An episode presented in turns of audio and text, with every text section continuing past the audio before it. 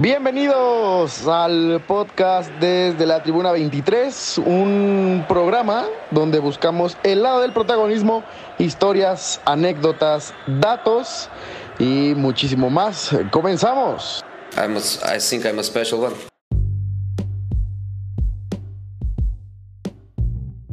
Amigos, antes de que empiece el episodio quería recomendarles y que vayan a seguir a uno de nuestros patrocinadores. Así es, ya vamos a empezar a tener patrocinadores Botanas Doriza en Instagram. Residen en la Ciudad de México para que empiecen a pedir sus botanas, sus cacahuates, sus papas, sus gomitas y mucho más, aprovechando que ya viene la temporada donde van a iniciar prácticamente todos los deportes. El béisbol se viene ya cerca la Serie Mundial, están por empezar las ligas de fútbol, también está por llegar la NFL, la NBA, el tenis, etcétera, etcétera, etcétera. Vayan y sígalos, digan que vienen del podcast desde la Tribuna 23 o de parte de Gabo Vargas y empiecen ya a disfrutar de unas ricas botanas. Y ahora sí, los dejo con el episodio. Amigos, tenemos al segundo host de La Voz Rojiblanca. Ya nos hizo el favor de venir desde Barcelona unos días a grabar. Tenemos al buen Chala. Amigo, ¿cómo estás? Un gusto saludarte. Bienvenido a tu podcast. Qué bueno Muchas que lo pudimos pues, armar antes de que me regresara a Ciudad de México, eh, antes de que también te ocuparas un poco. Siéntete en confianza de platicar de lo que quieras. Este es tu podcast. ¿Cómo estás? Primero que nada, muchas gracias por la invitación. La verdad, de esto siempre se, se agradece. Eh, felicidades por tu podcast. Gracias. Ahí me, me contó un poquito Juanca, platiqué contigo, Juanca. vi, vi un poquito. Este, pero qué chingón que la gente se anime, se anime a esto, Sí. que para mí es, es un arte, es un arte que tarde o temprano va a ir, va a ir creciendo más, va a ir evolucionando y como todo en la vida, ¿no? Nos va a tocar a nosotros ser los que avancemos y lleguemos más lejos. Oye, Juanca, antes de. Juanca, oye, Chala, antes de. Y ahora sí, me, me dio la madre, me diste la Antes madre. de, antes de empezar y de empezar a platicar un poquito de lo que haces y, y de todo lo que has vivido hasta ahora, esta pregunta siempre se las tiro a los invitados y a algunos los agarra en curva, a otros no tanto, pero en tres palabras, ¿cómo te definirías? En tres palabras, ¿cómo me definiría? Terco, ambicioso y feliz. Ok, me gusta. A ver, ya empezando a platicar un poquito de, de tu vida, yo quisiera preguntarte, porque me lo platicó justo Juanca el otro día que, que grabábamos, me decía que tú fuiste el primero que empezó el podcast de La Voz Rojiblanca. Sí, sí, sí, sí. Fíjate que es una historia muy chistosa porque un amigo tenía un podcast con un padre. Ok. Fíjate que siempre se me olvida el nombre del podcast. eh, pero era un podcast muy, muy padre. Era entre un padre y un, y un chavo que, que- que querían dar consejos a, la, a nuestra sociedad, nuestro círculo, todo. Y, y veo que el tema de los podcasts está muy interesante. Y le dije, uy, ¿cómo se graba un podcast? Me metí a Spotify y no había podcast de las chivas, no había podcast de esto, nada, nada, nada. Yo, Sí. Güey, enséñame a hacer un podcast. Voy a hacer un podcast de las chivas. De aficionado a aficionado, contando la historia, contando esto, esto, esto. Así nace la intro también, ¿no? Porque ves que es de aficionado. De aficionado aficionado. Ese Sí. siempre fue el concepto, porque al final ni, ni nosotros somos más, Ni- es, ni ellos. O sea, al final Sí. somos aficionados de este gran equipo. Y ya me dice, güey, es así. Me compro mi, mi primer micrófono. Una, eh, tenía mi compu y empecé a grabar, empecé a grabar, empecé a grabar. Y Kike y Juanca se acercan a mí. Me dice, güey, tiene futuro. O sea, ya los, ya los conocías. Sí, yo estoy Ah, con, con Quique, eh, él iba en mi generación y Juan que iba dos generaciones arriba. O sea, Juan es el más viejo. Sí, sí, sí, sí. Está jodido. Y eso que el Charlie también, no, se ve tan joven, creo es de mi edad. Yo tengo 21. ¿Sí? Sí, ese, ese ya lo golpeó la vida muy feo pinche Charlie. Este, y ya pues me dice, cabrón, hay que animarnos a hacer esto. Eh, lo hacemos en YouTube, lo ponemos en estudio, lo montamos. Y bueno, gracias a Dios, hoy en día pues es, es lo que es. Gracias a Quique, gracias a Charlie, gracias a Juan. No, aparte, fíjate, cuando me platicaba justo Juanca, me decía como de, no, pues ese güey empezó haciendo audios, etcétera.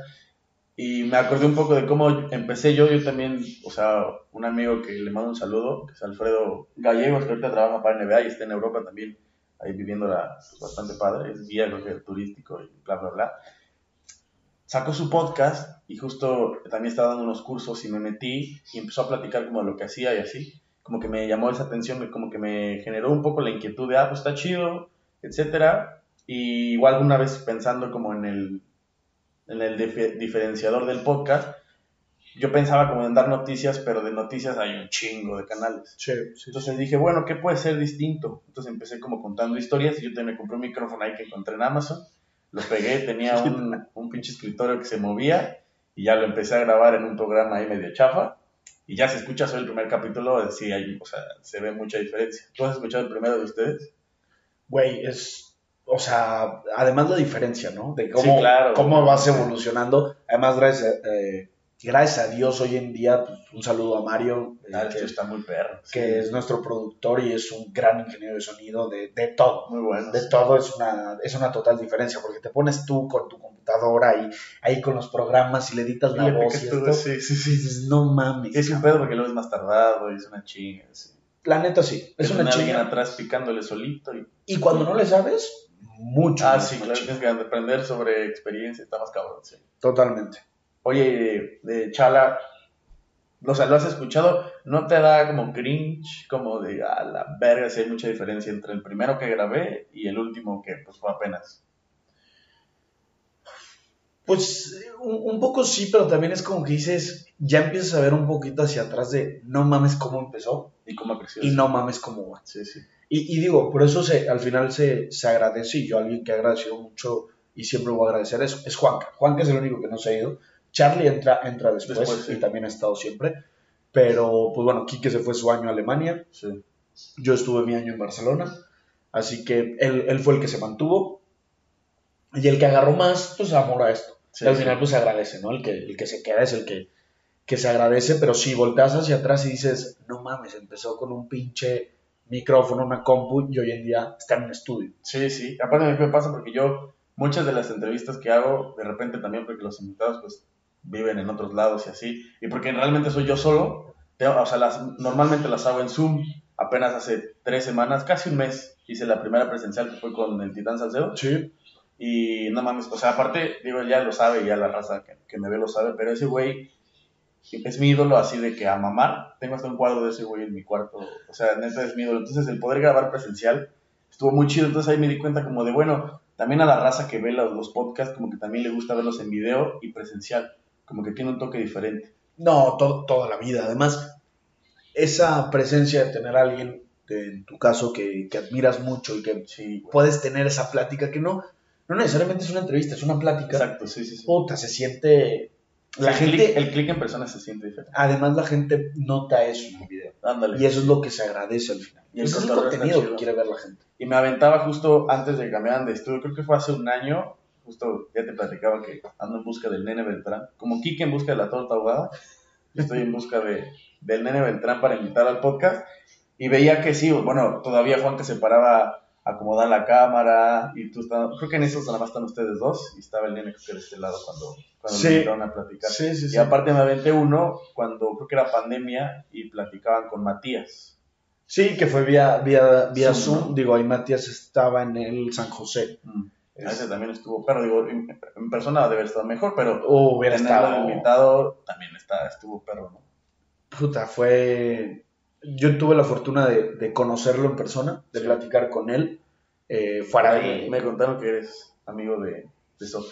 Sí, sí, Saludos sí. a sí. Sofi. Saludos, Sofi. eh, la quiero mucho, que anda viviendo eh, por allá, muy contenta también.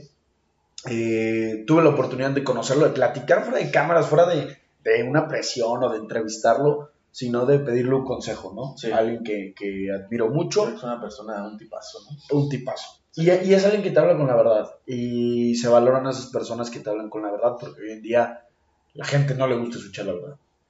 Sí. Y, Lo que siempre digo, la verdad duele, pero no incomoda. y la verdad, pues es, es, es buena. No significa que vayas mal o, o nada, simplemente te lo está diciendo alguien que es honesto. Y eso siempre se agradece.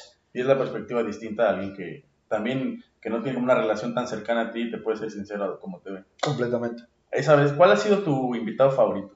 O sea, también creo que tuve un organista. No sé si con organista estabas tú todavía o ya estabas en Sí, no, no, no. Con organista me, me tocó. Casi todos los entrevistados me tocó, menos Carlos Salcido. Salcido, que fue apenas. Salcido, sí, sí, sí. Ese ventaja estuvo también bueno. Ese episodio estuvo excelente. De hecho, lo vi, lo vi a Carlos Salcido porque estaba yendo a los partidos de fuerzas básicas eh, con una promotora y me tocó, el hijo de Carlos Salcido juega en Toluca. Sí, sí, sí. Fue a ¿Jugaba Atlas Tol- Chivas también, no? ¿O no? Sí, sí, sí. Ahorita está en la sub-20 de Toluca. Y Fui al partido la 20 de Atlas Toluca y ahí estaba.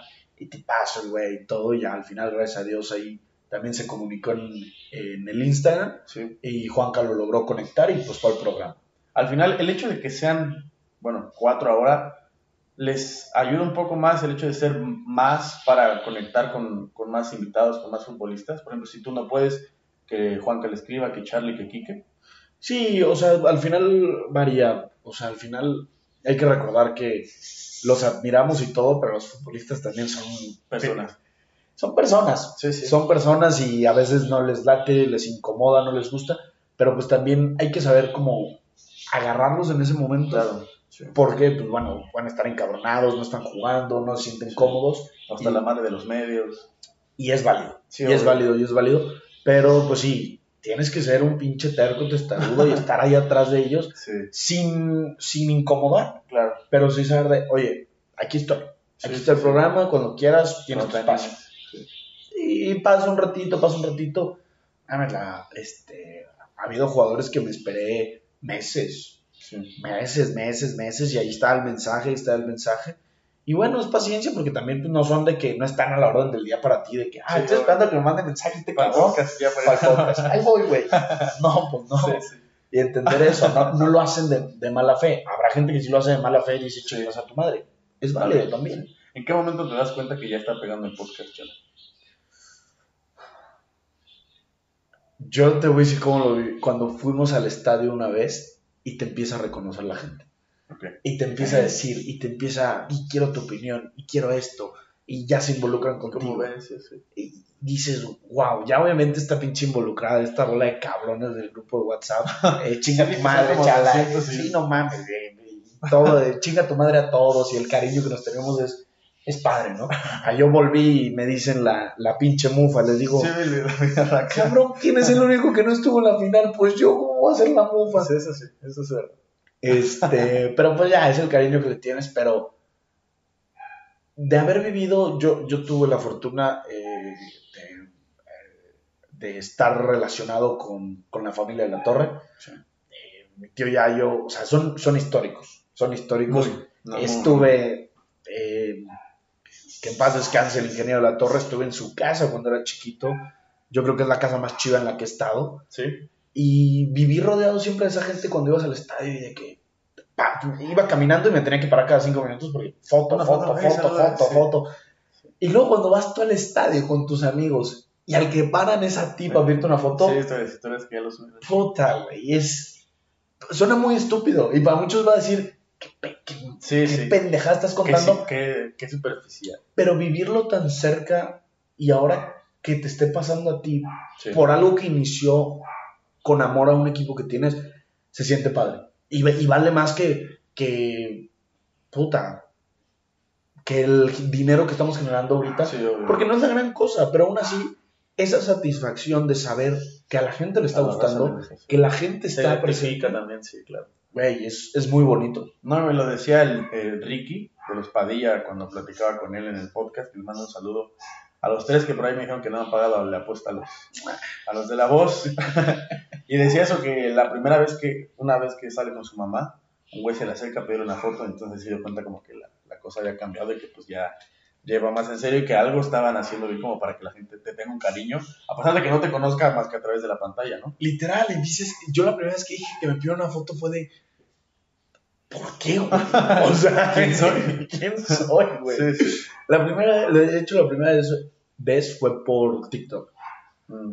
Por ahí te gusta también TikTok, ¿verdad? Fue, fue por TikTok. Es que, güey, fue donde más crecí. Sí, o sea, fue donde crecí exponencialmente. Y, la primera vez fue, fue en un boliche, güey. Mm. Se me acercaron dos niños, güey, no hablé. Me quedé así de, eh, ajá, Simón. Y Es yo, como el, el meme de yo chingue y chingue que me tomo una foto y la pose hago. Del Roberto Martínez, así, ¿no? Así, ¿no? güey, yo estaba así de que, ¿qué está pasando? Pero se siente muy bonito. ¿El hate te gusta? Me mama. Sí, sí, Me que, mama. por ejemplo, también al que le reconozco que le pica, le gusta picar mucho la raza es Ángel, igual de los Padilla, que le mama decir algo y para que le tumben y le tumben en Twitter y bla, bla, bla, bla, bla, y en TikTok también. Ya tiene un rato que te sigo, pero sí me acuerdo mucho, cuando- sobre todo cuando estabas más presente en TikTok, porque de repente, pues, por, por tus ocupaciones, ya no le pega, ya no Le, le- le solté, lo solté, lo solté mucho. Pero te voy a decir qué pasa con los haters. Yo aprendí dos cosas. Nunca leas los comentarios. Ni los buenos ni los malos. Sí, ¿verdad? Nunca. Y, y lo aprendí por mis, por mis tíos. Ni siquiera por mí. Era horrible ver que eh, llega, no sé, tarará a tal equipo, todos los comentarios. Chinga tu madre, todo. Es un pendejo. Lo viví en situaciones muy, muy feas que, que hay que entender que estamos adentrándonos a este mundo de cualquier lado que lo veas, ¿eh? Si te metes en un equipo de fútbol, si estás en medios de comunicación, Sí, te estás pres- prestando al foco. al foco, Sí. a la opinión, a que cualquier cabrón que tenga un celular te va a poner una mente de madre. Sí, Oídos sordos, Ah, eso sí. oídos sordos. Habrá algunos comentarios que sí te, Te caen un poquito. te picaron Ah, un poquito. Sí, Hay que contestar también inteligentemente, sí, obvio, porque sí. no rebajarte. Exacto. No, y aparte si te enganchas, Pierdes. pues al final quien está creando contenido, pues eres tú y eres quien está dando al foco más, más y más. Y el güey que te comentó igual y nunca lo vuelves a ver, nunca vuelve a comentar, pero ya te chingó, entonces... Claro, y al final va- vas a perder. ¿En qué momento también con TikTok, eh, Chala, cómo te diste cuenta que también ibas pegando por ahí? ¿Cuál fue tu primer video viral? Es que Iba haciendo un chingo, es- pero es el, acuerdo. es el video más estúpido que he hecho en toda mi vida, pero por eso le seguí pegando. Fue el video de Harrison. ¿Cuál fue? Es un video. Ah, no, es cierto, el, de los penales, el del niñito. El del niñito Sí, con su sí, hermano, acordé. Llegó, lo ya me acordé de la serie. Ahí te va. Güey, a mí me da mucho insomnio. Y yo, güey, la voz rojiblanca la creé a las dos y media de la mañana. Ok. O Güey. sea, eres más creativo. En la, ah, sí, yo de las, a las 11 de la mañana en adelante hasta las 3 de la mañana, 4, mi cabeza está todo. Sí. En la mañana soy inútil. No me muevo. No, güey, de hecho hay dos episodios de La Borrocha Blanca en la mañana. De que, güey, no me vuelvan a hacer Sí, sí. venir en la mañana. Y, güey, ese de Harrison lo grabé a las 3 de la mañana. Estaba aburrido, y dije, ay, güey, mucha gente le pega esta mamada. Pues, güey, amanezco y 2.5 millones. Yo, ¿qué coño acaba de pasar, güey? Aparte es un horario donde usualmente según la gente tiene que estar dormida y se supone que no tendría que tener tantos views. Güey, no había entendido qué había pasado. Y dije, pues de aquí soy. Aproveché, aproveché, aproveché, aproveché. Veía que se hablaba de Messi, la selección o las chivas, pegaban los videos. Es lo que dice el Pablo, que lo he escuchado, que le mando un saludo. También venga el podcast, el, el Gordo Pix, que decía, si quieres picar a la gente, habla de, de la América, de la selección mexicana, de Argentina, del Barcelona, del Real Madrid y los niños rata, o los fanboys, o la gente que tiene así un pique muy raro y muy extremo, Se te va a va, comentar. se va, te va a comentar, va a estar presente y saber en qué te volviste. Bueno, muchos videos de Messi son, son los que más vir- eh, viral se me hicieron. Eh, selección mexicana y chivas. ¿Cómo te fue viendo a Messi? Puta, la, la mejor experiencia de mi vida. ¿Sí? O sea, yo creo que los franceses me veían y me decían pinche morro ridículo porque yo estaba llorando. Ah, huevo. Yo, yo no sé si a veces es de verdad, no sé si la gente cree en Dios, en Lo que sea. en lo que quieran creer, Sí. pero a veces sí digo, no mames, hay, hay algo. Yo compro mi boleto estando, eh, fui a visitar a una prima en Pamplona, compré mi boleto, güey, así sin tener boleto de avión y sin tener a dónde llegar a París. Yo ya tenía mi boleto del estadio. Ya lo demás que vean. lo demás, por mí, yo durmiera en la calle. Me voy dos horas antes al partido eh, y está muy chistoso. Las entradas es por, por, por las avenidas. Primero son de que de la A a la Z, por las avenidas todo. Me toca la entrada del camión, o sea, la bajada de los jugadores del París. Sí. Luego me toca hasta abajo. Yo sin saber dónde era mi boleto, hasta abajo. Y me tocó el calentamiento de mi lado. No mames. O sea, güey, yo vi salir a Messi y dije, no. Y luego me tocó la fortuna de que metiera gol de tiro libre. Es, es el, de hecho, Ah, ¿fue el 4-3? no, fue el 2-1. Ah, 2-1. El 2-1 contra Niza. Ok. Fue que la... Lille, contra el Lille, perdón, sí. El tiro libre, que de hecho es el meme que cuando mete el gol y va caminando, se marca el gol Ah, creo que con, dice su- gol con las letras, ¿no? Ajá, con las letras y él caminando se marcan sus piernas con la A. Ah, claro, sí, ya sé que Ese, ese fue, fue ese partido y dije, qué pinche partido. Me tocó, me tocó ver a Mbappé, me tocó ver a Neymar, Mbappé metió gol. Me tocó ver a Sergio Ramos. bueno, fue un buen partido, no, no estuvo tan No, fue, fue un gran partido, un 2-1, 1-1 y Mbappé lo, lo, lo liquidó 2-1, pero sí, la experiencia de Messi fue, fue única. ¿Te imaginabas todo el contexto o lo superó por completo? Es que no, yo no sé con qué expectativa iba, o sea, es el güey que me hizo creer en este Sí, deporte. claro, o sea, yo he llorado detrás de la pantalla, Sí. lloré en este mundial, o sea, Ha sido muy, yo también muy cabrón. es un cabrón que me ha hecho sentir más emociones que cualquier vieja. O sea, imagínate eso, Sí. me ha hecho sentir más que cualquier vieja, lo amo más que cualquier vieja. Y digo, no mames, me toca verlo y digo, sí, me hubiera encantado en el Barça, sí, me hubiera encantado con el 10. Pero al final, y además lo que me impresionaba, su estatura. Güey, estar al lado de los centrales, no mames, se pasa así, güey. Muy chiquito, ¿verdad? No mames, pero es, es una locura cómo agarra el balón, cómo se mueve. Es impresionante. Aparte, con la edad que tiene, todavía parece que ya no le va a dar y le sigue dando. Y le sigue dando porque es un jugador muy inteligente. Sí, es más inteligente. Pues el gol que le mete a Croacia con que marcó el que se va toda la banda. Es un gol que metería el Messi de hace 10 años fácil. Y lo metió el Messi de casi 40 años. Entonces, No, es- Eso es súper. Yo solamente lo he visto una vez. Y digo, no fue en un partido competitivo. Fue una vez que fueron allá a la Ciudad de México. A un Messi on Friends en el Estadio Azul. Sí. Que estuvo Jorge Campos, estuvo Matosas, así. Fue la única vez. Pero el güey se fue temprano, no, no sé por qué. Pero fue así la única vez que, que lo he visto. A ver si Miami nos da chance de. Ojalá, ojalá. Lo tenemos más cerquita. Sí, eso sí. Digo, por ahí decían justo los Padilla que, bueno, también el Inter no se ayuda mucho actualmente como equipo, no, no pasan como por el mejor momento. Pero en dado caso de que pasen a CONCACAF, sería muy cagado ver a Messi, no sé, visitar Honduras, este, el Sí. Estadio Azul. Literal. O sea, sería muy, o sea, sería muy random. O sea, es muy... Es que, güey, desde que, a ver, el viernes juega Miami Cruz Azul. Y digo, exacto. Messi va a jugar contra Cruz Azul. Chinga tu madre, güey. Sí. O sea, ahí lo único que le tengo envidia al pinche Antuna Antuna. es, es, es que va a jugar con Messi. O sea, va a estar en el mismo campo, va a jugar contra Messi, no Sí. mames. Aparte, justo lo, lo platicaba con el Titán, que, bueno, me decía detrás de cámaras antes que él iba a ser el capitán, ahorita ya la gente ya vio que sí. Y que, bueno, él puede ser el, el que tenga la foto con Messi en su primer partido en la MLS y que sea como historia antes de que empiece el juego con los árbitros y así. Pues sí. O sea, y sí está muy cabrón. O sea, no mames. O sea, eso es para enmarcarlo o si quiere, o como está el titán todo tatuado, tatuado. tratárselo, sí, sí, No sí, sí. mames. Oye, eh, platicando un poquito también de TikTok, ¿qué- ¿de qué más seguiste pegando? ¿Solamente el fútbol? ¿Nunca pensaste en pegarle por otro lado de que alguna serie o así? ¿O siempre fue directo, o sea, recto en el fútbol? ¿O algún Sí. otro deporte no te gustó? Me maman muchos deportes, pero a mí no me gusta hablar si no le sé. Mm, Me mama verlos. Yo Sí. veo, oye, en, la- en Barcelona vi toda, la, vi toda la serie de la NBA. O sea, todo, me aventé sí. todos los putos playoffs. Mm. Así, a las 4 de la mañana y me veían mis roomies y ya duérmete, güey, quédate tantito. Sí, sí. Y me mama, me mama la NFL, me mama la NBA, pero no estoy capacitado para sentarme y, Sí. y hablar de eso. Y al final, pues si hablas algo mal, la gente también no perdona. Eso no es verdad y. Y te, y te atacan. Y, y a mí me gusta saber, es como el, el mame de la Fórmula 1.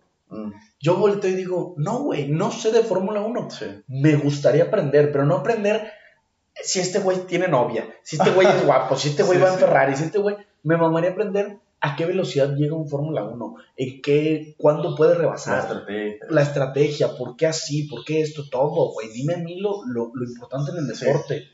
No las mamadas de que, güey, salió una serie en Netflix y ya todo el mundo... Y me mama la Fórmula 1. Sí, sí, sí. Aparte ahorita que Checo no anda tan bien, estoy seguro de que dejarán de verlo porque no va tan bien y volverá a pegar y lo volverán a apoyar de que Por siempre estuvo aquí de, de Fórmula 1. Por supuesto. Oye, Chala, el, ya dices que tienes insomnio. ¿Te costó trabajo ese cambio de horario México-Europa? ¿O me? Pues no, es que, güey, de verdad, yo a veces sí, sí siento que soy muy raro porque, te lo juro, o sea, me, me dormía también bien tarde, pero pues allá me tenía que, me tenía que levantar temprano, este, por, por dos cosas, ¿no? De lo que estaba haciendo allá, tanto mis prácticas en marca y todo lo del periodismo, Sí. eh, y los, los cursos de, de experto en, en fútbol formativo. Al final, pues era, era mucha putiza, pero, güey, yo llegaba y decía, voy a ver una serie te lo juro, me voy a jetear. A mí me veías como pendejo. Y viendo. Twitter, y viendo partidos, Y y, TikTok. y viendo TikTok. este, o me ponía a escribir algo y yo, güey, ya duérmete. Sí. Pero, pues no, la no. ¿No? No me afectó, ya te diré cuando tenga 30 años. A ver si, sí, sí, sí, sí me afectó. A ver, ahora sí, platiquemos de qué es lo que estás haciendo ahora mismo, tu actualidad. Por ahí escuchaba también que, bueno, te sigo en redes sociales, entonces por ahí sabía que estabas en un, que es un máster de director técnico, algo así. Eh, Estuve, estuve haciendo unos cursos de fútbol. Ok. Este, de hecho, pues aquí la, la gorra no es patrocinador, me mamó la gorra. Este, no es publicidad, perdón, pero este, MVP es un sistema en Barcelona que te ayuda. De hecho, el Jimmy Lozano estuvo ahí, Gerardo Torrado acaba Sí. de tomar el máster. Es un sistema que te ayuda eh, para poder entrenar. Funciones, cómo entrenarlo, cuándo entrenarlo, eh, cómo aplicarlo y cómo desarrollarlo. Eh, yo el que tomo es scouting y, analista, ah, scouting y análisis. Ujú. O sea, yo tomé este curso para poder analizar a un jugador de pies a cabeza. Sí. Y el otro experto en fútbol formativo es para poder desarrollar a un niño desde los 6 años hasta los 19 años a su máxima capacidad. Yo sé identificar si está en ego 1, ego 2, sumativa 1, sumativa 2. Todo esto son bases y fundamentos que te enseña MVP para poder desarrollar. No son necesariamente, no están escritos en un libro, Sí. son, es su teoría para poder desarrollarla, que la han puesto en práctica, que se ha podido llevar y por algo están reconocidos en eso. Ok. Y, eh, siempre, o sea, ¿estudiaste qué? ¿Comunicación? Yo estudio comunicación en la Universidad Panamericana. Aquí en Guadalajara. Sí. ¿Y siempre fue tu idea o tu meta el hecho de quererte preparar para analizar más a fondo? O sea, en cuanto a medios etcétera, yo sé que eso te da más herramientas para poder eh, expresar lo que quieres decir, para poder hacerle entender a las personas eh, el objetivo que tienes a la hora de explicar las cosas.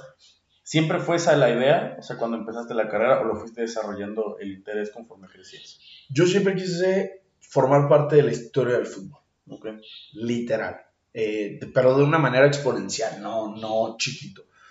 Eh, no pude como futbolista, sí, sí me rompí ¿Eres la bueno? rodilla, le troné todo. este, ¿Sí eres bueno? Ah, por ahí, ah, pues me aventaba el del nene, que estuviste hasta la 13. Estuve sub 13, sí, eh, lo intenté en Cruz Azul, estuve en tercera de Tecos y hasta ahí. Sí. Hermosa carrera futbolística, hermosa, hermosa. Bueno, pero eso yo lo he dicho, yo también fue en tercera. También estuve un rato justo en la 13 en Toluca y de ahí deambulando por, por varios equipos entre pruebas y te quedas, no te quedas y 20, 20 días y igual te avisamos nosotros. Sí, sí, sí, eso es. Y, pero yo siento que esa parte del haber estado un poco más adentrado al ambiente, etcétera, aunque no fue como tal primera división, como que te da una perspectiva diferente a lo mejor de cómo vive la- el futbolista realmente Ujú. y como que todo lo que engloba que la gente a veces no ve, de que tuvo un mal día o tuvo... Nunca, nunca, nunca lo van a ver. Es lo que está muy cabrón y aparte por eso a la gente, digo, dicen, ah, es que por eso les pagan, etcétera, pero le cuesta empatizar mucho con el atleta en general, o sea, no solamente con el futbolista, con los gimnastas, con los nada- Con, nadadores. con etcétera. cualquier deportista, nunca lo van a ver porque, una, no eres ellos. Sí. Por más que lo compartan toda su vida en redes sociales, no eres ellos y nunca lo vas, lo vas a, a notar o lo vas a entender si tuvo un mal día, si tuvo una pelea con su pareja, cualquier cosa. Sí. No vas a lograr ponerte en esa, en esa posición. Que si hay cosas que molestan cuando de verdad no hace nada. Claro. Si tuvo un mal día, pues bueno, te puedes enojar y todo, pero también en- entiende que es un ser humano. Sí. Y aparte lo que le decía, justo con- lo platicaba con Carlos, era que a veces, o sea, bueno, no a veces, siempre el atleta no sale a perder. Entonces, ah, güey, hoy quiero salir a perder. Sí, sí, y- ¿no? O sea, porque al final son profesionales y se nos olvida muchas veces, o la mayor parte del tiempo, que es normal que se equivoque. Al final el, el deporte es de ganar o perder. O sea, no todos pueden ganar, si no, no tendría chiste el hecho de que estuvieran compitiendo, ¿sabes? Completamente. Después, tú siempre, aparte de, de empezar a analizar y de ser como director técnico de esta parte del scout, en cuanto a los medios, estuviste entonces en Marca. Hice haciendo prácticas, este, hice prácticas allá en España. No me gusta el periodismo. Definitivamente descubrí que, que el ¿No? periodismo no es, no es lo mío. Me fascina el estar en un equipo. Me fascina estar en campo. Sí. Eh, O sea, tú prefieres vivirlo más desde adentro. O sea, si tienes que analizar, que sea analizar para un equipo, para darle, ¿sabes qué? Este Toda chavo va para acá, este chavo va para acá. Si, si tú el día de mañana me ves en los medios de comunicación, es porque yo fracasé en el ámbito de un equipo. Pero eso, te- o sea, ¿tú te diste cuenta que el periodismo no te gustaba por las prácticas que tuviste ahí en España? No, no ¿O necesariamente. porque o sea, crees que ha al- cambiado mucho? al final yo terminé de, de explotar en esa área porque no me, no me llama. Al final lo que nos llama son las vistas, los números. Sí, sí. que pegue. La gente va a decir que no, pero sí. O sea, sí, en algún Es momento dices, güey, te preocupa, güey, quién está. Es eso, yo subo un video y me meto cada 15 minutos a ver cómo va. O tus historias para ver quién ya la vio. Es una realidad, es Sí, una realidad. Al que, que, ay, sí, lo subo porque me apasiona. Sí, sí habrá gente que lo sube porque lo apasiona y le Pero en encanta algún momento le va a gustar las vistas. Sí, A ver, y las vistas son donde te posicionan. sí. Al final, un relator, un narrador, un analista, todo también le gusta eso, claro que le apasiona, al final es, es una pasión el fútbol, el poder vivir eso, pero también te gusta que, que la gente te vea, ser el número uno y está Claro. bien. Sí. Yo quiero, a mí me gusta trabajar con los futbolistas, a mí me gusta trabajar, entender eso, de hecho ahor- ahorita el siguiente curso que voy a empezar es psicología del deporte, Es muy importante, sí. para Muy mí es, es lo más importante del fútbol Sí. es lo más importante la psicología en el deporte y, y estar cerca, estar cerca de los jugadores, analizar, analizar para poder ayudarlo a él, no Sí. analizar desde atrás criticando. Aparte, y es lo que, te- lo que quería platicar contigo, ¿crees que se ha perdido por completo esa parte del periodismo? Porque hoy vemos que es show, vemos que necesita generar vistas, que ya no hay un análisis a fondo de, hoy, bueno, está bien, o fútbol picante, dándoles publicidad. Se hace fútbol picante en vez de analizar como tal, ¿saben qué? Tal, tal, por esto pasó que el equipo no pudo romper la línea de 5. Por eso este equipo no pudo encontrar variantes. Lo primero que hacen, al, no, no ganaron porque este güey no sabe jugar fútbol, porque el equipo no, no tiene rumbo, porque el entrenador no es bueno. Entonces, al final, en vez de entrar en un análisis profundo, lo primero que hacen es de, de meritar a quienes lo están ejecutando. Y eso entonces ahora se ha, se ha normalizado bastante y se ha perdido mucho la parte importante que es el análisis. Hoy las mesas de debate ya no tienen análisis, hoy las mesas de debate ya no tienen gente de los, de los cinco que están en la mesa, al menos uno que vea los partidos. Y lo decía Rafa Puente el otro día. Yo no vi los partidos, si les soy sincero, pero por los resultados me imagino que jugaron mal. Entonces es cuando te das cuenta que quienes la- las voces que son autorizadas, pues no están haciendo como su trabajo como debería y hay gente que se está o se quiere dedicar a eso, que puede darte un resultado distinto, un mejor resultado y un res- resultado más a fondo, que no tiene como tal la oportunidad, ¿sabes? Y es ahí cuando se pierde un poco el gusto para las nuevas generaciones que quieren estudiar medios, periodismo, comunicación, y ahora con redes sociales pues optan por abrir su canal de YouTube, por abrir su podcast, por abrir puertas distintas, porque en los medios y se, ha- se ha perdido y aparte ya no hay mucha chance, por así decirlo.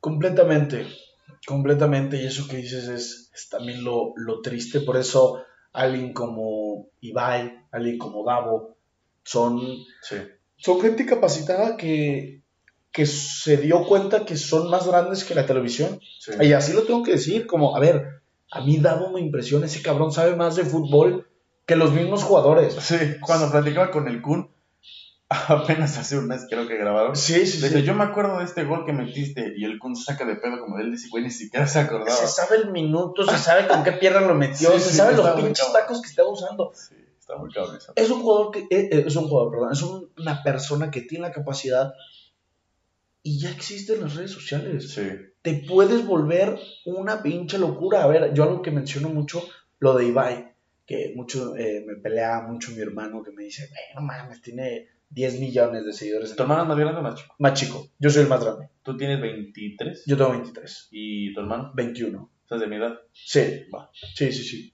El, el güey no le gusta nada los deportes, nada. Él es totalmente lo contrario a mí. Sí.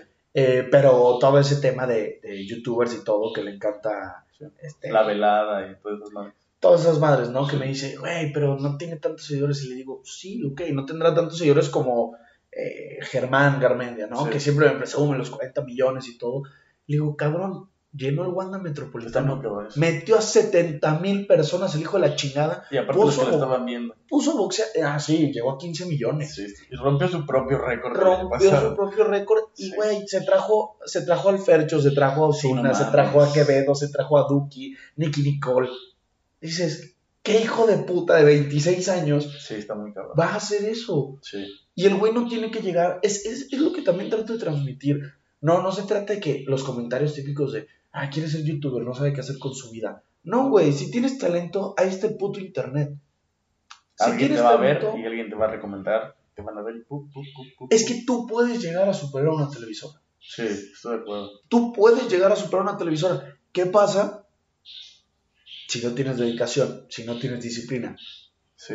No vas a llegar nunca. Sí, necesitas ser constante, la constancia. sí. Tienes que ser constante, tienes que ser disciplinado y, y, güey, chingarle todos los días. Sí. Porque el cabrón de arriba, ¿cuál es la diferencia del cabrón de arriba del tuyo? Se chinga todos los días. A ver, Ibai lo dice. No sé si me va a dar la vida. Tiene 26 años. Para hacer una velada. El güey se ve acabado. No, sí se ve. Se ve- Cansado, sí. Se ve cansado. Sí, a comparación de cuando empezó, que empezó a tener boom como en pandemia, ahorita sí se le muy cabrón. Cabrón, se ve acabado un güey de 26 años que genera tal cantidad de Sí. dinero. Entender que no es fácil. Sí, obvio. No es fácil, pero si quieres llegar, hay que chingarle. Sí, Y lo mismo me repito yo porque sé que la burro Blanca podría ser el podcast número uno. sí. Y no es el número uno porque a veces nos da hueva. Sí, eso es verdad. Nos da hueva y, güey, al güey que no le dio hueva es el número uno. Sí. Eso está muy cabrón. Justo lo, lo pensaba, porque tiene como dos pausas en el podcast. Que me quedo sin ideas, igual me da hueva y como yo soy yo solo digo, a la tengo que hacerlo. Pero lo que platicaba justo con, con Padilla es que ya hay al menos una persona que está esperando tu contenido cada semana o cada cinco días. Entonces ya es un compromiso, no contigo, también con la gente que te ve. Con esa persona, y a mí me lo dijo una vez, una persona que, que quiero y admiro mucho, no importa si es uno o 100 millones, da tu pinche 100, Sí, parece uno o 100 millones. sí, Esa es la diferencia que siempre vas a tener tú de los demás. Sí, Y es lo más cabrón. sí. Es lo más cabrón porque si tú eres igual de constante para esa única persona o para 100 millones, vas a ser constante en todo lo demás. Vas a ser disciplinado en todo lo demás. Aparte esa misma constancia también te da resultados y te das cuenta. Por ejemplo, yo lo me di cuenta que iba bien. Por ejemplo, mi tercer invitado en el podcast fue Claudio Suárez. Y como que la gente dijo, apenas yo empezaba, era 2021, inicio de 2021, y como que la gente, más mis amigos, ah, no mames, va chido. El año pasado, por junio, invité a Mario Kempes. Entonces ya toda la gente dijo, ah, no mames, va, va chido este güey. Y aparte, pues ya es un güey que aparte de que sí conocen, como en el fútbol, también lo conocen por el FIFA. Aunque no te guste el fútbol, sabes que el güey narra el FIFA. Claro. Y luego este año me propuse que todas las semanas iba a haber al menos un episodio. Y porque, bueno, el 23 es mi número favorito. Hasta lo tengo aquí todo. Ah, Y el podcast ¿Por se quién? llama... No, porque todos creen que es por Jordan, por LeBron James, etcétera, etcétera. Pero está muy cagado porque cuando empecé a jugar fútbol de chiquito, fue el primer juego que me, el primer número que me dieron, el 23. el 23. Entonces ahí se quedó y fue el único que utilicé en tercera división y en todos lados. Y ya curiosamente, pues Jordan lo tiene, LeBron lo utilizó, este, Fernando Tatis Jr., que es mi beisbolista favorito de, de los padres, usa el 23. Entonces son como muchos factores, como coincidencias Sí, claro. que se juntaron. Entonces ahí me di cuenta como de, bueno, si quiero empezar a pegar, las cosas tienen que ser constantes. Y tengo que, porque si subo un episodio cada mes o uno cada tres meses, pues la gente va a decir, ah, este güey va a desaparecer la próxima semana y ya no va a tener contenido. Y es cuando me di cuenta que la constancia sí te da resultados. Por ejemplo, lo he visto como todo este año, como que la gente, hay gente que me escribe que no conozco, que ni puta idea, pues güey, felicidades, güey, ojalá sigas creciendo. Y son esos comentarios que también te hacen sentir como de, ah, bueno, no voy tan mal. Voy por buen camino. Y esos comentarios son, son válidos, hay que leerlos y son los que te impulsan a seguir. Y el hate que también te dicen, ah, bueno, a lo mejor algo estoy haciendo bien como para que me tiren hate, ¿sabes? Pero que ya dijiste, algo bueno tendrá el hate y las cosas buenas, pero no eres tan bueno como te lo dicen ni tan malo como te critican, ¿sabes? O sea, al Completamente. final tienes que como mantener esa pista como para seguir hacia enfrente. Y sin, sin alocarte, sin pelearte, sin llevarlo a un extremo, simplemente saber controlarlo, saber llevarlo. ¿Crees que la televisión vaya a desaparecer? Sí, ¿Sí crees? sí. Lo he platicado mucho, creo que lo platiqué con Cavi, que le mando un saludo al Cavi, y decía que él también, que si la televisión no se ponía las pilas, si no es que ya lo están rebasando, los van a rebasar por completo. Yo creo que va a haber un punto donde la televisión quiera hacer lo mismo que los streamers, quisiera hacerlo como una copia. Lo va a hacer. Por ahí va a ser Lo- el diferencial de o, o le pegan o ya mamá. Es que lo, lo va a hacer porque lo tiene que hacer porque va evolucionando, pero ahí cuando lo haga, va a desaparecer la televisión. Sí, porque ya no tienen muchísimo. Ya no es lo mismo, ya no va a ser lo mismo. Y lo van a tener que hacer, así que sí. Y aparte que la televisión tiene como pues mucha censura, no está permitido decir como tantas cosas como si estuvieras en YouTube. En 5 o 10 años, yo creo que la televisión desaparece. Y yo tengo un tema, porque digo, apenas voy en segundo semestre, y mi, idea, mi, mi pegada es como de, bueno, entrar a los medios, pero con las redes sociales y con el podcast, a mí, por ejemplo, yo tengo mucho de ejemplo a Roberto Martínez. Se le voy a hablar de todo, creo que menos de deportes, menos de que sea UFC, pero el güey tiene invitados y el güey vive de su podcast. Dije, ah, güey, me gustaría vivir de mi podcast y buscar una chamba. Pero conforme vas viendo que hay oportunidades fuera de la televisión como tal o del medio, como que ahí, a lo mejor como estudiante, te das cuenta que no, no es todo el, el, medio como tal, la televisión, la radio un poco, y te das cuenta que sí hay más vías por las que puedes crear tu voz. Y lo que yo creo que tiene la ventaja de los podcasts es que, por ejemplo, los futbolistas se sienten más en confianza que ir y pararte en ESPN por todo lo que ya han dicho detrás de él, todo lo que le han criticado, todo lo que le han dicho, y ya no se sienten tan cómodos, a diferencia de lo que puede ser un podcast. Totalmente, totalmente. Además porque entienden que pues, es, es, es, otro mundo, es otro mundo, es otro sistema, eh, y puede llegar a sentirse mucho más cómodo porque al final tú lo haces sentir cómodo. no es una entrevista atacando al jugador, es una plática, es, es, es un diferenciador a la, a la televisión.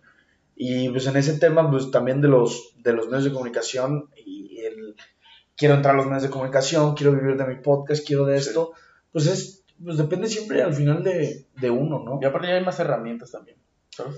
Y completamente, a ver, completamente, y puedes llegar a generar muchas vistas, mucho público, pero también tienes que empezar a buscar la manera de hacer dinero. Sí, obvio. Es la diferencia, güey, que vive al de, ah, solo tengo el podcast. No, cabrón, muy bien, qué chingón. Ahora empieza a generar ese dinero. Sí, obviamente, porque nadie, nadie vive del amor al arte, eso está muy complicado. No mames, todo, hasta, hasta respirar cuesta. Sí, sí. Todo, cuesta en esta vida. Sí, aparte tienes que buscar patrocinios, tienes que buscar intercambios monetarios, algo que también digas, ah, bueno, o sea, estoy pegando, pero también necesito algo, algo a cambio, que pues mi tiempo también pues, pues vale. Algo, algo a cambio, ¿sabes? Chala, cambiando de tema, ayer quedó campeón México.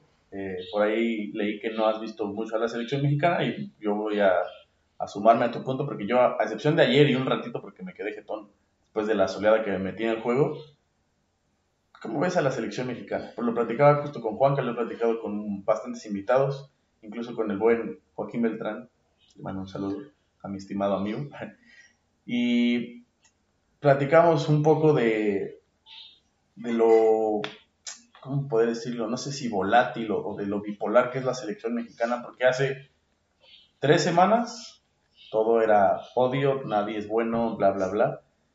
Y ahora parece ser que entonces ya encontramos la luz del túnel y etcétera, etcétera. Pero en lo personal, como punto de vista eh, tuyo, ¿cómo ves a la selección mexicana?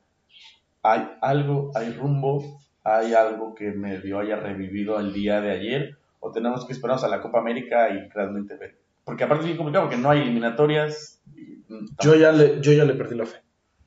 Yo soy mexicano, siempre me voy a poner la verde, todos los días de mi vida, porque soy mexicano. Yo ya le perdí la fe. No hay... Ayer he grabado un video eh, y todos los comentarios fue atacándome diciendo, ganan, eh, pierden, te encabronas, ganan, te encabronas.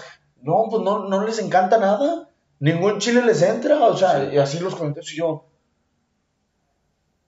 ¿Sí se acuerdan que no pasamos de fase de grupos en Qatar 2022? ¿Sí se acuerdan que el portero que nomás en el Mundial, porque para un penal, este, que un resultado que no sirve de nada, para un penal cuando queda 0-0, eh, aprovecha, podía, pudiendo aprovechar la oportunidad de estar en primero de grupo, eh, va a quererse el portero en 2026, donde tu extremo es un cabrón que el público se encargó de bloquearlo en Instagram y Instagram lo bloqueó. Ese va a ser tu extremo. Ese va a ser, y, la gente así poniendo, perdón, somos un país de 139 millones de habitantes. ¿No les mamaría ser un Croacia en el 2018? Sí. ¿No les mamaría ser un Marruecos en, 2000, en 2022? ¿No les mamaría poder siempre es el mismo tema. Siempre es el mismo tema. ¿Vamos a llegar al quinto partido? Nah. ¿Vamos a ganar la puta Copa Oreo o, la Conflex o pinche mamá de media que le ponen la Copa Pistón ya? O sea, ya llegamos a ese punto. Nos complacemos con muy poco. ¿Tú no crees que vivimos en una... Bueno, que, que- que queremos en una ilusión falsa porque creemos que podemos ser campeones del mundo y que México tiene aspiración de poderle competir al top 8 y realmente no es así? O sea, que la gente dice, ¿por qué no podemos ser campeones del mundo? Bla, bla, bla, bla, bla, bla. Cuando se les olvida la realidad que vive la selección, al menos en cuanto a calidad de jugadores. ¿Tú crees que es así, que vivimos en una ilusión que es un poco falsa de querer aspirar a más cuando a lo mejor el nivel que tenemos no es tan bueno como creemos? Es que nunca vamos a poder llegar a vivir ese nivel bueno porque no nos atrevemos a hacer ese cambio. Porque es más fácil decir, prefiero Ochoa que intentar con los muertos, que sí, lamentablemente no son los mejores. Acevedo sigue lesionado, le faltan cuatro meses de su lesión. Malagón aún no responde al 100 con el América. Eh, está Toño Rodríguez en la selección, por favor. Sí, eso es Este- muy, muy bizarro. El. Prefiero a Andrés Sánchez, que ni siquiera es el titular de San Luis. sí. Pero si no te atreves a hacer esos cambios y probar esos cabrones y perder con esos cabrones, nunca va a pasar nada. Sí. Ayer Santiago Jiménez volvió a demostrar que es 100 veces mejor que Henry Martin. Y en tres En minutos. tres minutos. Sí. Entró al 85 y al 88 metió gol. Una joda que se sacó. Cuando, ¿quién es Henry Martin? Sí. Yo también creo que es un tipo... O sea, en cuanto a calidad, yo sí preferiría tener a Santiago que a Henry. O sea, Henry necesitas un contexto bastante favorable para que luzca y Santi no. El América demostró que perfectamente puede jugar sin Henry Martin. Con la Sí. llegada de Quiñones. Sí, está muy cabrón. Qué puto miedo tengo con ese cabrón. Sí, Perdón que, que, que meta eso, pero quiero meter porque ayer hablaba de Alexis Vega siendo el 10 y el tema de ya el Padilla y quién iba a ser titular y todo.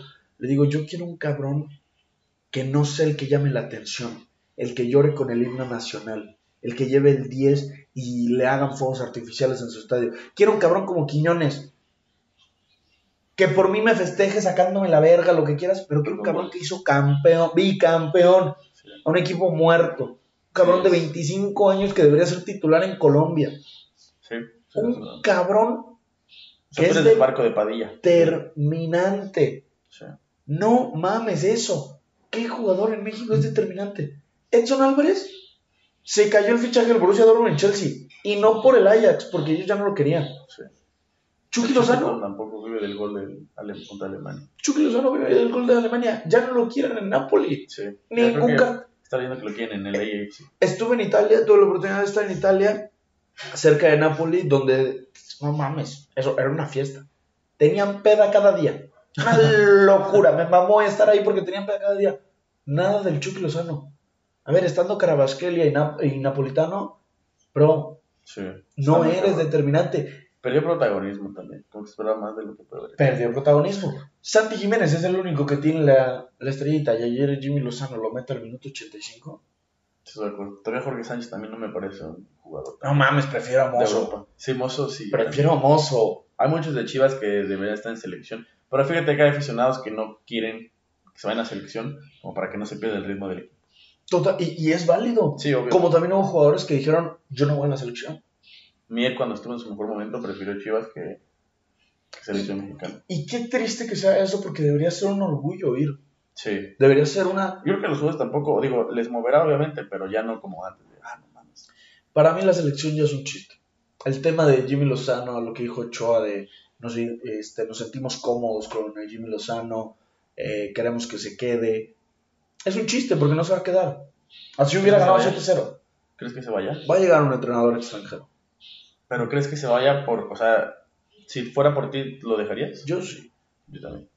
Pero la, la directiva es igual. Pero no lo dejo por porque sea el Jimmy Lozano. Lo dejo porque ya, ya me vale, ya me vale una chingada. Pero yo creo que, bueno, es que por ejemplo con el Tata estuvo, todo el proceso al principio parecía ilusionante y México tenía invictos ciertos partidos, etcétera, pero sí hay un antes y un después después de lo de Qatar 2022. Y es, o incluso desde antes, bueno, la convocatoria que no llevas a Santi, por ejemplo, creo que ahí la gente como que terminó de explotar y bueno, no clasifican en, en, los, en la fase de grupos y es ahí cuando la gente también ya. Es que, y al final, México la tiene muy fácil. no clasificar al siguiente mundial está muy cabrón. ¿Por qué? Porque va a ser el primer mundial con 48 países. Nos va a tocar nuestro grupo Austria, Gales y, y pinche Madagascar. Así que si no pasamos ya sería el chiste. Sí. Y ahora ya no vas al quinto partido, el sexto partido.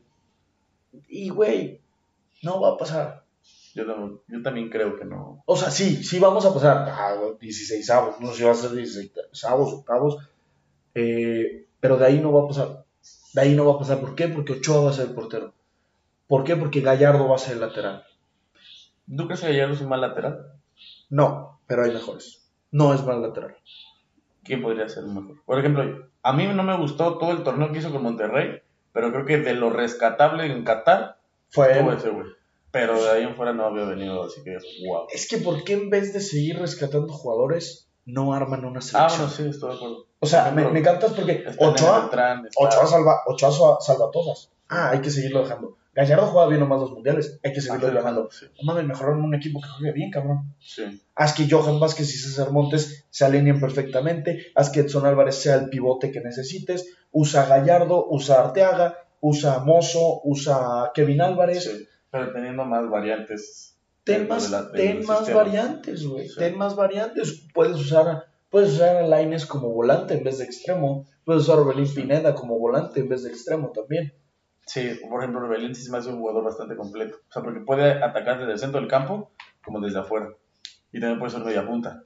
La selección tiene, tiene, tiene algunos destellos. Sí, Que si llega un, un entrenador que lo dejen trabajar, sí. que lo dejen llamar, que lo dejen hacer, yo creo que se, se puede trabajar. Cambiando de tema, Chala, ¿cómo ves a las chivas? Muy bien. Estás muy ilusionado. A ver, te voy a preguntar con esto. ¿Cómo te sentiste después de la final? Aparte tú que lo viviste del otro lado del mundo. Yo, por ejemplo, bueno, ya me imagino que ya era medio temprano en Barcelona, o más o menos. Lo vimos a las 2 de la mañana. Bueno, entonces ya era, no temprano, era tarde. Pero, por ejemplo, yo no me pude ir a dormir. Me tardé como dos horas en irme a dormir porque estaba acostado y decía, güey, qué mierda acaba de pasar. O sea, como que, güey, o sea, literalmente estábamos así y no, no, no, no, tocamos la copa. Me parece que, que sin quitarle mérito a Tigres, y lo platiqué también con, con Juanca, si no, si no ocurren esas tres distracciones, no pasa nada. Y esa del pollo, la única distracción que tuvo fue la mano. Y sin esa mano, Tigres no tenía vida. Y ya después viene el hecho de que el guacho sí tiene muy buenos reflejos, sí, en el mano a mano te puede sacar bastante las papas del fuego, pero no es un tipo con presencia en el área. Al tipo le cuesta mucho trabajo. Sí. Ayer veías a Wally salir por el balón, cortaba balones sin miedo, ya estaba leyendo dónde podía venir el centro, algo como por ejemplo lo hizo Nahuel justo al final de ese partido en tiempo extra. Chivas obviamente iba a empezar a tirar centros y Nahuel lo que hacía era adelantarse, quitarse el balón y fácil. Y al guacho eso le cuesta mucho trabajo y esa parte que tiene en el gol, en el segundo gol, entre que Mozo y ese güey no se hablan, para mí era responsabilidad de- del guacho. Y en el tercer gol también. O sea, no le voy a tirar tanto porque, bueno, el tipo sí nos salvó de una que otra, por ejemplo, contra Atlas, etcétera. Pero para ser un portero de Chivas, para ser el titular, cabrón, necesitas estar concentrado al 100%. Yo creo que el guacho no gusta porque no es un portero de nombre. Y porque es feo. Eh, También. O sea, digo, guacho, ven al podcast, pero... Pero... Eh, O sea, yo Sí. siento que todavía tiene muchas áreas de oportunidad que si las trabajan, cabrón, el güey podría... Hasta, incluso salió que podía ser seleccionado nacional. Digo, al final llevan a Toño Rodríguez. A ver. Por mí, Guacho podría estar en selección si Toño Rodríguez está. el problema del guacho también es. Se nos olvida reconocer un poquito. El guacho es el que nos pone en la final. Sí, estoy de acuerdo. O sea, por eso justo es lo que te digo. El guacho No, nos pone en la final. Y para mí es error tanto de guacho como de mozo.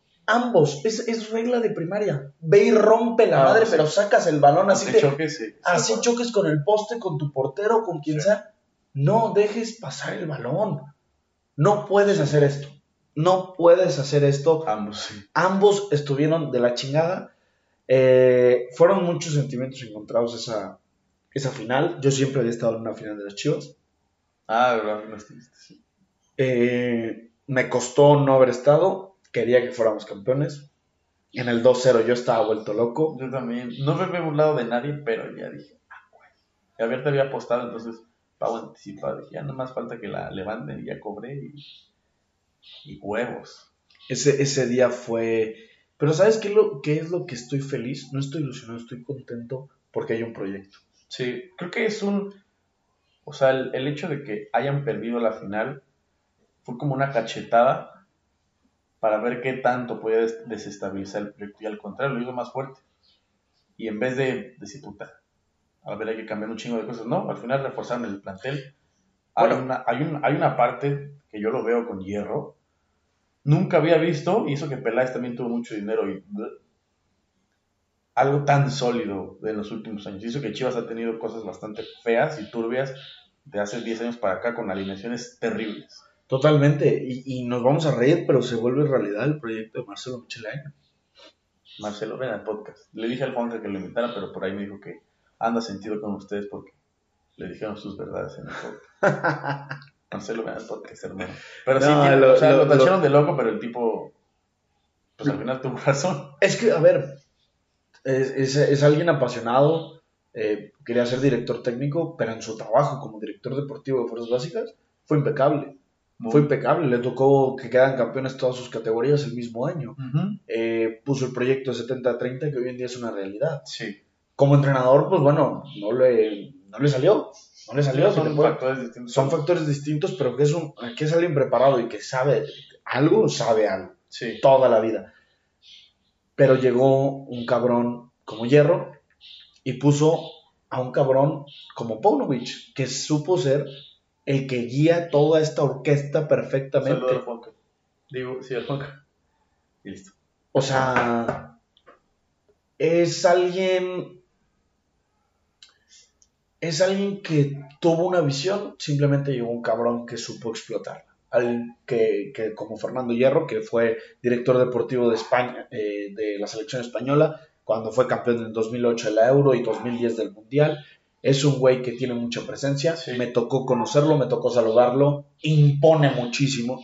Impone muchísimo y me mama como Aparte habla. el hecho de que sea Fernando Hierro y que se acerque a los clubes, también, ¿no? o sea, decir, ah, este güey quiere negociar, obviamente negocia. Algo debe saber, algo le aprendo. A ver, y todo lo que se está generando, este partido contra el Bilbao, eh, que haya sido, el que se va a jugar en el Akron Sevilla contra Betis, todo eso, ¿no? Ayuda a Chivas. Sí, A. Mauri es una persona muy inteligente que va a ayudar muchísimo eh, económicamente a las Chivas. Y Chivas tiene un proyecto. Chivas tiene un proyecto de cantera, Sí. Chivas tiene un proyecto de jugadores.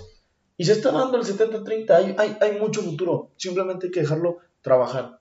A mí me gusta mucho y, y sí me parece ilusionante porque hoy ya no debutan por debutar, ¿sabes? Ya no los avientas al ruedo. Bueno, tienes 17 años, ve y rómpete la madre si la cagas, que la gente te critique y hazlo como quieras. O sea, ya hay un proceso de, bueno, te meto 45 minutos, lo haces bien, te meto de titular.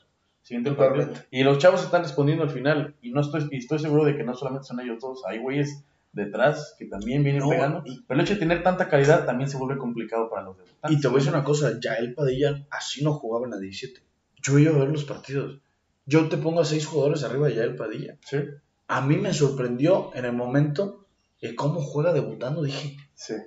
no mames, pues, pues me voy a fijar ya cuando vaya con los morros, me voy a fijar con el que, Menos jugaba. con el que menos o así, que lo suban. No mames, ¿cómo? Sí. Ah, te prometo, así no jugaba la 17. Desde el año pasado estaba ahí con Pauno, ¿no? Como que fue su, es su chavo. O sea, Es un chavo, lo fichó y que es válido, te puedes encariñar de uno porque vio algo que no Algo le hace ver. Y de hecho está ahí con, con el mismo representante que Alexis Vega. Alexis Vega y ellos lo, lo ficharon. Sí. También ellos vieron algo, pero en la 17 no jugaba como jugaba en primera división. Eso es una realidad. Ah, pues tiene justo 17. 17 años. Ayer me aventaron unos par de goles que metía justo en Twitter. Y el güey se ve con hambre y aparte sabe que la gente lo quiere. Y ya sabes cómo es la visión de vuelta loca y coincidencias. Y el, el tipo que debutó también, que metió gol en su debut, Chicharito y, y lleva. y, están sacando el Sí, son feos, pero son buenos. Si fueran guapos, serían malos. Y ojalá que no conozcan rubias de aquí de Guadalajara, etcétera. Pero me gusta mucho. O sea, la verdad, yo veo la cantera y, y me gusta. Y lo, lo decía mucho con, con un amigo que le mando un saludo a Axel. Y lo platicábamos como de, bueno, se fue Campillo y se fue Buquet. Y la gente tundió a, a- ayer como de, no, pues es que parecía que el proyecto y que no, que le iban a dar chance a los jóvenes. Y después sale entonces que iba negociando con el Guti desde antes de que, se sal- de que salieran Buquet y Campillo. Y ahí te das cuenta como de, bueno, los movimientos van con una intención, no solo es de, ah, bueno, voy a jugar y ya te... No, claro, y me gustó que, que haya habido estos préstamos, ¿por qué? Por el hecho de que van a tener minutos, van a jugar. Campillo ayer apareció en banca porque estaba en los centroamericanos. Sí. Eh, felicidades Ah, vi, a vi a- Campillo, vi a. Buquet que eh, por él se origina el gol, un- no sé si qué gol fue, se quita creo que a dos güeyes, le pega, queda el rebote y Juárez creo que, que anota. A mí el tipo también me gusta mucho, siento que tiene muchas cualidades. Juegan, juegan muy bien y yo creo que Campillo y Buquet se van a ganar la titularidad en Juárez. Juárez va en serie con ese 4-2. Sí. Es Fácil, aparte llevan 7 de 9, está muy cabrón y, y yendo, bueno, ganándole al América en el Azteca, Sí, 2-1, sí, fue empatando con. Tigres, empatando contra Tigres 1-1 y ahora yéndole a pegar de visita al Toluca, entonces Y equipos, ganándole equipos fuertes, equipos importantes, eh, Juárez va serio. Y eso me gustó, el tema de los préstamos. Sí, aparte, bueno, Juárez, por ejemplo, es un proyecto joven, creo que muchas de sus fichajes fueron jóvenes y tiene sentido, al final le, a- le van a dar más fogueo a ambos. A Campillo, la verdad, sí me hubiera gustado verlo con Chivas, pero bueno, también la central, el pollo briseño ya está despegando otra vez.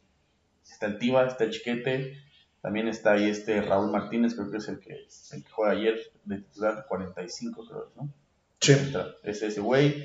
Entonces también es muy complicado aventarlo porque hay tres güeyes que están jugando bastante sólidos. Y siendo un chavo también es muy complicado llegar a ser titular. luego, Yo creo que va a volver. O sea, van a volver Ambos. ambos para, para demostrar de que son capaces. Ojalá cuando llegue su oportunidad lo hagan bien. Sí, ojalá. A mí sí me gustaría verlo. No es fácil jugar bajo la presión de- del De equipo. Chivas. Sí, de Chivas. claro. No, y aparte es el, es el equipo. No es el exigencia CFC como el América, que dicen que para todo exigen. Y Sí, cuando sí, pierden ponen pretextos. Pesa mucho este, bla, bla, bla. este escudo pesa mucho, esta institución pesa mucho y es una afición que exige mucho. Sí, claro. Porque sabe que hay, capa- hay capacidad. Claro. A ver, hablando de proyectos, bla, bla, bla. Eres aficionado a morir del Barcelona. Toda. ¿Cómo ves al Barcelona, Chala? El año pasado, la temporada, a mí me costó trabajo ver los juegos. Porque si bien el estilo de Xavi está imponiéndose un poco más, el equipo ya entiende un poco más a lo que juega, todavía les cuesta trabajo a lo mejor eh, ganar los partidos. Cosa, por ejemplo, ahora Chivas, antes ganaban, no, antes no ganaban, a pesar de que tenían su oportunidad. Hoy ganan a pesar de que a lo mejor no juegan el mejor primer tiempo, el segundo, el segundo mejor tiempo. Sobre todo contra León es un ejemplo, que no fue su mejor partido, pero ganan. Antes no ganaban ni de chiste. Con el Barcelona creo que también a veces, muchas, muchas veces pasa eso. Les cuesta mucho trabajo ganar los partidos, por ejemplo, contra el Inter de Milán en ese 3-3. Me parece que el equipo puede haberlo ganado desde antes de, de que les diera la vuelta. Y así hay varios ejemplos. Ganan 1-0, ganan eh, sufriendo. Que si bien la defensa para mí fue de lo mejor de la temporada y se volvió una, una parte sólida del, del equipo, todavía siento que les hace falta un poco más. Que al final esta temporada puede ser de aprendizaje, puede ser de transición, puede ser de desarrollo para todos los jugadores, para ganar experiencia, etcétera.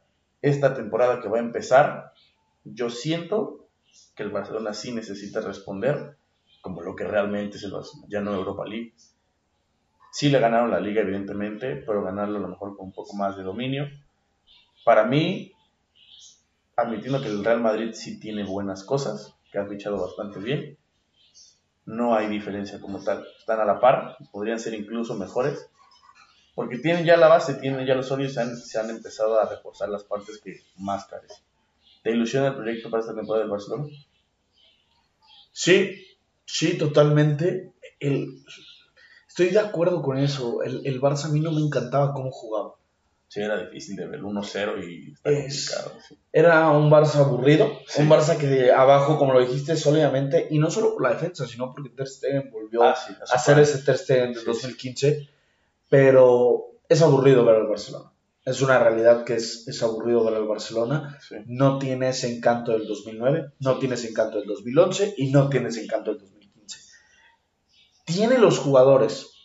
Ahora bien, ya no hay pretexto para Xavi. Sí, estoy de acuerdo. Ya no hay excusa.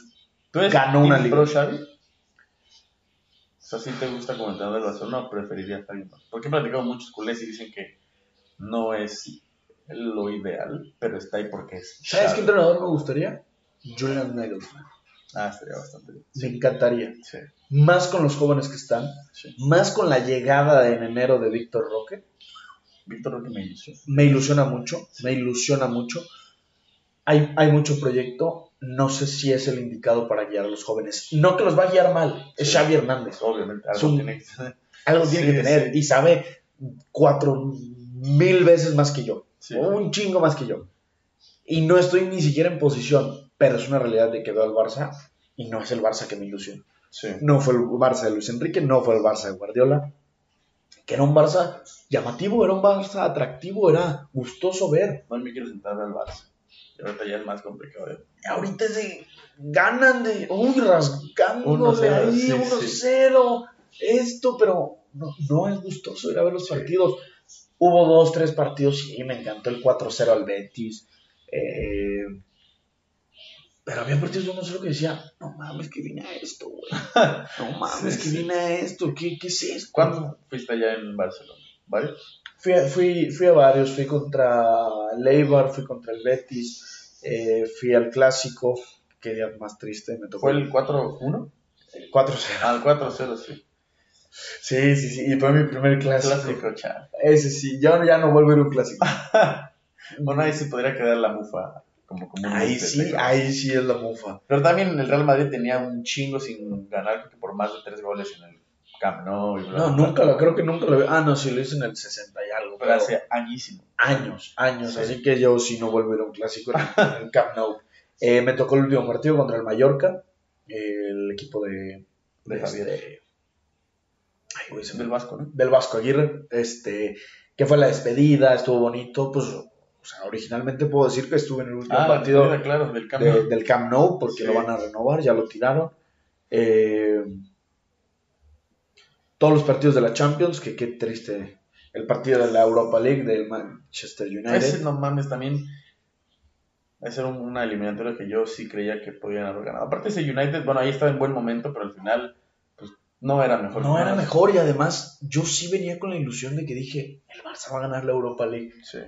Y nos saca el imbécil de Anthony. O sea, yo de verdad hay cosas... Anthony, que- a mí me el otro día un amigo también que es como un Antuna, pero brasileño. Sí, claro, es, una, es el Antuna brasileño, lo describiste perfecto. Sí, Si a Anthony y Antuna les pagaran por recortar y mandarla a cagar, sí. hace creo que lo más difícil, ta, ta, ta, ta, ta, y lo que tienen serían los jugadores más famosos y millonarios de, de la historia. Y el hecho de que sea brasileño también influye muchísimo. Si fuera otra nacionalidad, nada más. El United no hubiera pagado eso por... Totalmente.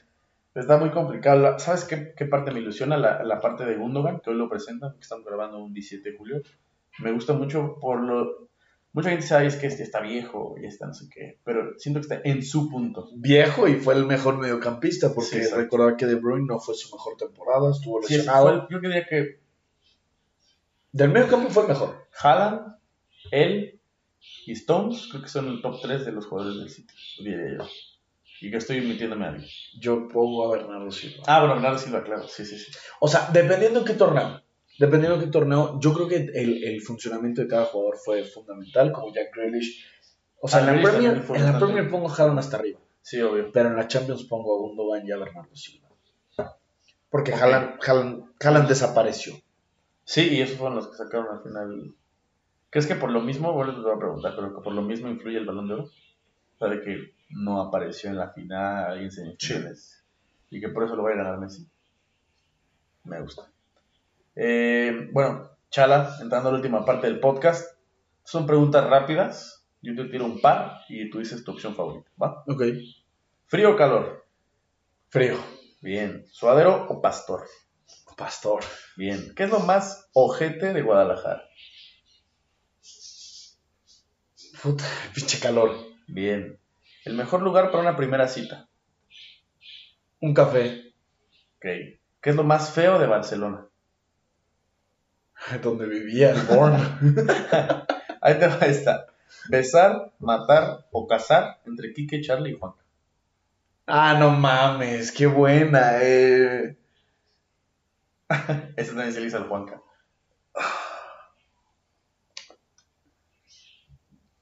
Me caso con Juanca. Ok. No sé a quién besarse aquí que va Charlie. Quien lo esté viendo. Ay, me beso con Kiki y mato a Charlie. Juan que también mató a Charlie, ni modo Charlie. lo que toca. A ver, eh, con el parón de la League's Cup, ¿cuántos puntos hará Chivas? O sea, regresando a la League's Cup. O en general, o sea, cuando termine el torneo. Ah, cuando termine el torneo. Te voy a fallar en la suma, pero Chivas solo va a perder un partido. Ok, me gusta. De local o de visita. Lo va a perder de visita. Bien. ¿Contra quién? Digo, quién sabe cuál Me es. van a ¿Contra matar, pero jugamos en el Azteca y lo vamos a perder contra el América. Esta es una foto y va a salir el clip. A ver, ahí te va. Dos fichajes sin incluir a Pulido que te gustarían en Chivas. Me, me encantaría mucho. Es que ya está en el América, pero me hubiera encantado Kevin Álvarez, aunque está mozo. sí. Pero ah, creo que ahí podrías haber hecho una buena combinación. No sé cómo. Eh, lo tendría que pensar. Y el otro fichaje que me gustaría para Chivas hoy en día. Eric Aguirre. Yo también pensé en Erika Aguirre. Lo mismo pensé y creí que me hubiera gustado que fueran por él. También Monterrey no lo quiere vender. Tano. Eric Ah. Aguirre, sí. Comida favorita.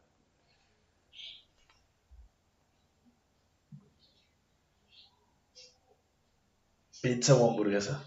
Ok. A ver, ahí te vas. Entre vender, ceder y comprar, tacos, pizza y hamburguesas.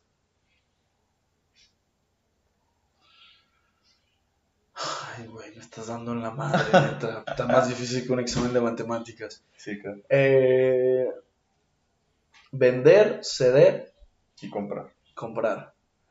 Vendo la hamburguesa, cedo la pizza y compro los tacos. Me gusta. ¿A quién de los tres, bueno, qué, qué tres jugadores venderías del actual plantel de Chivas? Vendo a Brizuela, vendo al Chapito y vendo a Miera. No, creo que toda la gente pide eso a gritos. Yo también me quedaría con el Cone, pero a mí iría el Chapo ya. Chapo ya podría retirarse. Sí, sí, sí, ya, ya, ya. Ni, siquiera lo vendo. Ya le, si quiere le ponemos una estatua, pero ya. ya. Sí, estoy de acuerdo. A ver, del 1 al 10, ¿qué tan buena está la torta ahogada? 10. Ok. Porque, digo, se lo pregunté al Juanca el martes, que no las había probado todavía hasta el viernes, creo que las probé. Sí están buenas, pero dice que aquí se las comen como en bolsa. Sí. ¿Y a ti te gusta así? Me mama. ¿Neta? Sí, claro. A Juanca dice que no, está, no le gusta tanto, pero yo no me imaginaba que se lo comieran Es como medio, mamón, es medio mamón ese güey. Fíjate que es medio mamón. A ver, ¿cuál es el mejor sabor del helado? Limón. Bien, güey, a huevo. Todos decían queso y chocolate, y la madre, yo también soy Team Limón. No, limón. A huevo. Team Limón. Jamaica Borchata. Jamaica.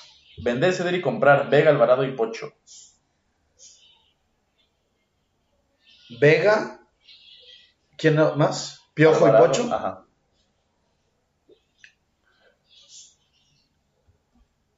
Vendo a Vega, cedo al Piojo y me quedo con el Pocho. Ok. Tu ídolo máximo de Chivas.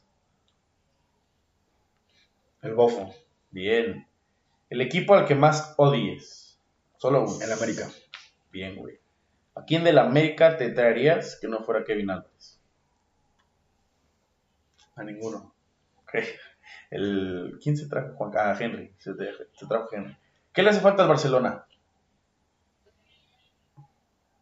A Messi. Sí, creo. Este. em, ser más sueltos. Ok. Vender, ceder y comprar de Jong, Pedri y Gaby. Cedo a Gaby, vendo a De Jong y me quedo con Pedro. Ansu Fati, cerca, cerca o lejos de lo que parecía que iba a hacer. Lejos. Lejos. ¿Va a revivir? No. Ok. Si tu vida dependiera de una definición mano a mano entre Ferran Torres o Rafinha, ¿a quién elegirías? Rafinha. Ok. ¿Ferran debería irse del Barcelona, sí, Sí. o no? Me gusta. Y la última, Chala, un consejo que le podrías dar a la raza que te sigue en TikTok, que te pedía fotos, que te pide fotos ahí en el estadio, que quiere iniciar un podcast, güey, que quiere ser entrenador, scout, bla, bla, bla, bla, bla, bla. ¿Tú qué le dirías? Que lo hagan sin miedo a, a fracasar, sin miedo a cagarla y aprendiendo a escuchar consejos de los de arriba.